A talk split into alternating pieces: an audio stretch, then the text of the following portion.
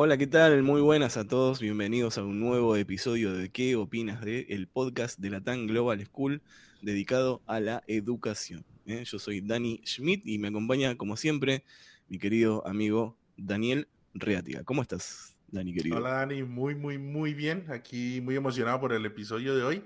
Tenemos una gran invitada y un tema bastante, bastante divertido. Entonces, cuéntanos de qué vamos a estar hablando hoy. Te voy a contar. en el día de hoy vamos a hablar sobre la ingeniería ambiental y para eso tenemos la compañía de nuestra querida invitada que se llama Berta, ¿eh? nuestra compañera de trabajo, de institución. Bienvenida Berta, ¿cómo estás? Un gusto saludarte. Hola chicos, nada, pues gracias a ustedes por la invitación nuevamente por acá en esta temporada que tienen del podcast ahora con dos Danis. Debo decir Dani al cuadrado. Pero feliz de estar acá con ustedes y compartir un poquito de lo que sé de mi carrera. Es Jackie, ¿eh? No es Dani. ¿Pero qué le pasó a Jackie? bueno, eh, Berta, cuéntanos una cosa. Primero, eh, ¿cuál es la carrera de la cual nos vas a estar hablando? ¿Por qué te decidiste por esta entre el gran espectro que pues tenemos aquí, por lo menos en Colombia, de, de escoger muchas carreras, hay muchas opciones?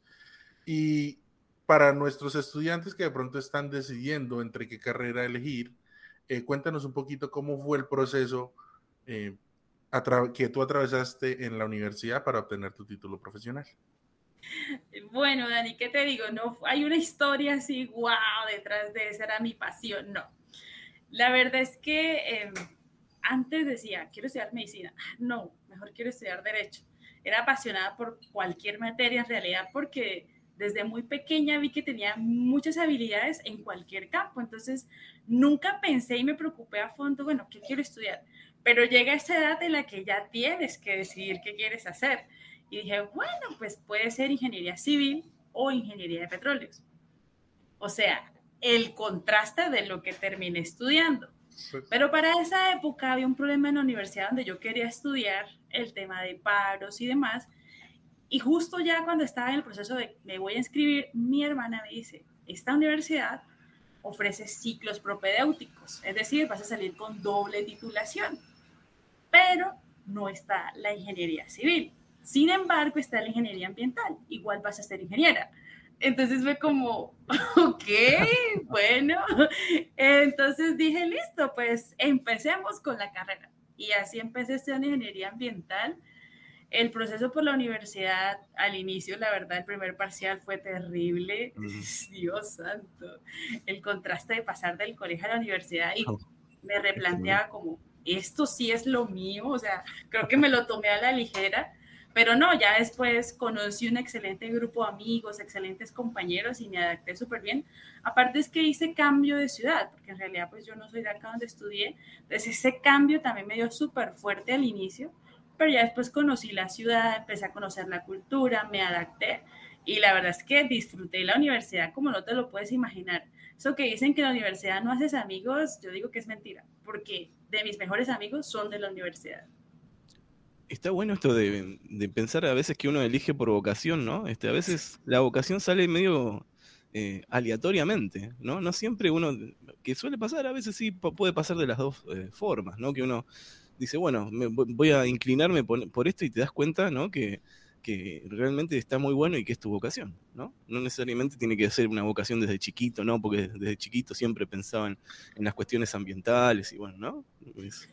así la cosa también. Total, no, pero yo admiro a las personas que desde muy pequeños tienen esa vocación. Yo nunca la tuve, la verdad, nunca tuve claro lo que quería futuro en mi vida, pero de que hay personas así, yo digo como, wow, o sea, es de admirar que saben y se conocen tan bien que dicen, esto es lo que quiero hacer y punto.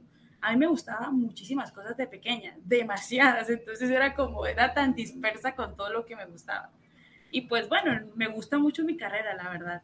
Amo lo que estudié, independientemente de cómo haya sido el proceso. ¿Sabes qué? Yo quiero hacer hincapié en algo que dijiste que es muy importante y está bueno advertirle a los chicos que están terminando eh, sus estudios este, secundarios, ¿no? Este, que el, cambio es muy brusco, ¿no? Hay que tener, este, hay que estar preparados. Eso estaría bueno que, hagas un poquito de hincapié en eso. Ok, sí, el cambio es brusco. Bueno, primero porque si muchos se trasladan de una ciudad a otra, incluso de un país a otro, mm. entender que es una cultura diferente. Y entender que en el colegio a veces uno con el profesor eh, dice, ay, profe, pero ayúdeme, profe, explíqueme mejor. En la universidad no es así. Tú eres independiente, tú tienes que estudiar. Hay profesores que a veces dan la lección por vista. Entonces tú mm. tienes que ver si entiendes el tema y ver, y no solo entenderlo, sino profundizar e ir más allá. Porque el profesor en la universidad parece que tiran, ponen a prueba tus límites, pero al máximo. O sea, parece que ese primer filtro, ese primer semestre es como, bueno, aquí se van a quedar los que de verdad quieren mm. aprender y son duros, son muy, muy duros. Y Berta, ¿cuáles son las materias principales de esta carrera y cómo se compara con otras ingenierías? Bueno, pues en general todas las ingenierías en los primeros semestres siguen esa misma línea de las materias básicas, las matemáticas, las físicas, también, bueno, ves materias selectivas y demás, pero luego la ingeniería civil empieza a coger el camino hacia la química, la biología y el estudio de los recursos naturales, es decir, suelo, agua, aire, fauna y flora. Entonces, es como ese diferencia que tiene con las otras ingenierías, que ya sí siguen su camino entre más cálculos, más matemáticas, más materias numéricas, mientras que acá ya te empiezas a salir un poco de ese enfoque. Yo, yo te quería preguntar porque, bueno, e, esto lo hacemos con, con todos los compañeros que vienen aquí a, a nuestro podcast a contarnos de, de, su carrera. Existe el dicho entre los estudiantes universitarios que los estudiantes de ingeniería ambiental lo único que hacen durante su tiempo en, mientras están estudiando la carrera es ir de paseo. Cuéntanos qué tan cierto es esto. ¿Es un mito? ¿De verdad salen mucho? ¿Cómo es esa situación? Eh, bueno, voy a pecar. Eh, es cierto y a la vez no, porque no es la única carrera que realiza viajes durante el semestre. Y esas no son viajes como le llaman, ni paseos, sino son prácticas de campo. Esa es la palabra técnica. Entonces esas prácticas implican ir de pronto conocer un páramo, conocer el tipo de ecosistema, conocer el tipo de suelo, la vegetación, qué cambia si tú subes mil, dos mil, tres mil metros de altura respecto. Entonces es como ver esos cambios en el relieve, en la naturaleza, en la vegetación, etcétera. Que uno se divierte, obviamente, porque seamos sinceros, no todo es estudiar y no. La pasa uno genial en esas prácticas de campo, conoce uno muchísimo y pues aparte aprende. ¿Qué más le puede pedir uno a la vida si no es una carrera que lo lleve a uno de paseo? Sí, también es cierto. Y, eh, o sea, al final, digamos, cuando tú ya vas terminando, eh, ¿se transforma un poquito del área matemática y se vuelve más biología? ¿O tú dirás que es un 50 y 50? ¿O cómo ves tú la, los porcentajes ahí?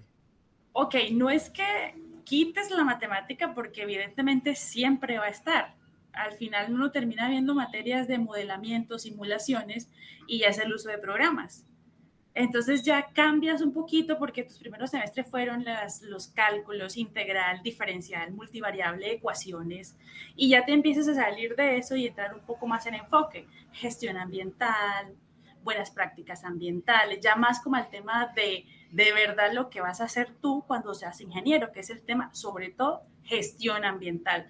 Es decir, yo qué puedo hacer cuando un proyecto está causando graves impactos. ¿Cómo puedo yo hacer que eso se reduzca, se mitigue? ¿Cómo puedo compensar un daño que yo estoy causando con un proyecto? Entonces, ya se vuelve un poco más eh, incluso hacia temas de políticas públicas y te sales de esas materias ya netamente numéricas. Es decir, el enfoque ya es como más práctico.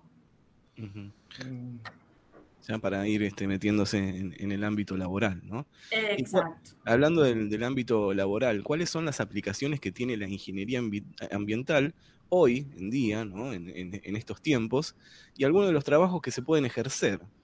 Como una persona que se recibe, que termina la escuela secundaria, eh, ¿cuáles son los trabajos que puede ejercer? Bueno, aplicaciones muchísimas. Como les contaba, un ingeniero ambiental se puede ir por el enfoque de hacer políticas públicas encaminadas al cuidado del medio ambiente. Entonces yo puedo, ah, bueno, me puedo especializar en el tema de derecho ambiental y empezar a sacar normativas o aplicar para una empresa y apoyarle en el cumplimiento de la normatividad ambiental. Pero digo, yo también puedo hacer evaluaciones de impacto ambiental, es decir, si van a generar un proyecto, yo puedo llegar y decir, bueno, este proyecto va a causar tales y tales impactos y así y así lo vamos a tratar y a resolver. Lo que se puede mitigar se trata así, lo que no toca compensarlo. Entonces, el ámbito de aplicación es supremamente grande porque es todo lo todo donde escuchen la palabra ambiente, ahí se puede meter un ingeniero ambiental. En temas de salud pública, de saneamiento básico, gestiones de políticas públicas, etcétera, etcétera. Incluso muchos eh, amigos ya deciden, yo voy a crear mi propia empresa de mm. consultorías ambientales. Entonces, no me mate de pronto en trabajo de campo, sino que llego a que me pidan asesorías y les oriento qué deben hacer para cumplir normatividad, para hacer esto, para no contaminar o reducir la contaminación, etcétera, etcétera. Entonces, enfoques hay muchísimos, demasiados diría yo, porque en nuestra carrera decimos como uno de ambiental sabe de todo y de nada a la vez, entonces tiene uno como muy amplio ese ámbito de ejercer. Claro que cuando tú ya decides especializarte, eso te abre muchísimas más puertas, pero puedes de verdad ejercer en muchísimos campos, incluso cualquier ingeniero ambiental que decida en su momento ejercer el tema de la docencia, también lo puede hacer. Muchas carreras. ¿Por qué? Porque tú ves tantas matemáticas que se te facilitan ser profesor de matemáticas, incluso a nivel universitario. Así ¿Y tenés alguna, ¿tenés alguna, opinión, alguna opinión formada de cómo está el medio ambiente hoy por hoy en nuestro planeta? Bueno, hace mucho que no ejerzo, la verdad, temas de de ingeniería ambiental. Eh, lo que sí he notado últimamente de carreras, sobre todo de mis hermanas que están estudiando en la universidad, es que ahorita todas las carreras tienen el toque y el enfoque del cuidado del ambiente. Mm. Más allá de cómo está el ambiente ahora, las carreras y las políticas públicas están encaminadas a eso, a cuidar el ambiente, porque entendieron que de nada sirve extraer recursos, de nada sirve enriquecernos si estamos dañando el planeta donde nosotros estamos. A futuro no vamos a tener donde poder disfrutar de un buen paisaje, de un buen clima y demás. Entonces, ahorita se sabe, si ustedes miran noticias de pronto, cambio climático. Ese es el talón de Aquiles en ese momento. Las altas temperaturas, el desorden de las épocas de lluvia que hay actualmente épocas del año donde decía, antes, hace muchos años, para esta época no llovía. Los desbordes de los niveles del río es impresionante. Entonces, digamos que ahorita todo lo que uno hace causa un daño gravísimo. Y el enfoque de las carreras es, ¿qué vamos a hacer? Para que nuestra carrera no se quede atrás y no sean como solo los ingenieros ambientales los que se encarguen de cuidar el ambiente, de proteger y preservar. Bueno, o sea que es altamente recomendable la carrera para los niños que están egresando. Y tú que, por ejemplo, supongamos que uno de nuestros estudiantes que nos escucha o nos ve por YouTube tiene dentro de sus opciones la ingeniería ambiental. ¿Tú qué le aconsejarías a ese estudiante? ¿Le dirías sí o bueno, primero lo felicito porque sería colega. la mejor carrera, o sea, no mentiras. Pero fuera del chiste, eh, es una muy buena carrera. Como les digo, tiene amplios campos, demasiados. Pero más allá de felicitarlo, lo ideal es que primero verifique si es lo que desea. Mm. Pero bueno, Berta, pero si tú no hiciste eso, bueno, no hay que, no hay que guiarse por los ejemplos, digo, ¿no? Eh, ¿Cómo uno lo puede hacer? Lo que pasa es que a veces uno no se informa y a uno le mm. toca hacer y vivir como le tocó en su momento, pero yo ahorita es como, ve, tú quieres estudiar eso, lee, lee e ingresa a las páginas de las universidades, ahí está todos los componentes de la carrera, las materias, el pensum que vas a ver en cada semestre, cuáles son las competencias que una persona que desee estudiar esa carrera debería tener. Y en qué ámbitos a futuro tú vas a ejercer para que tú luego no te arrepientas de haber estudiado algo que de pronto no te gusta o que en definitiva tienes que ejercer única y exclusivamente por el factor económico.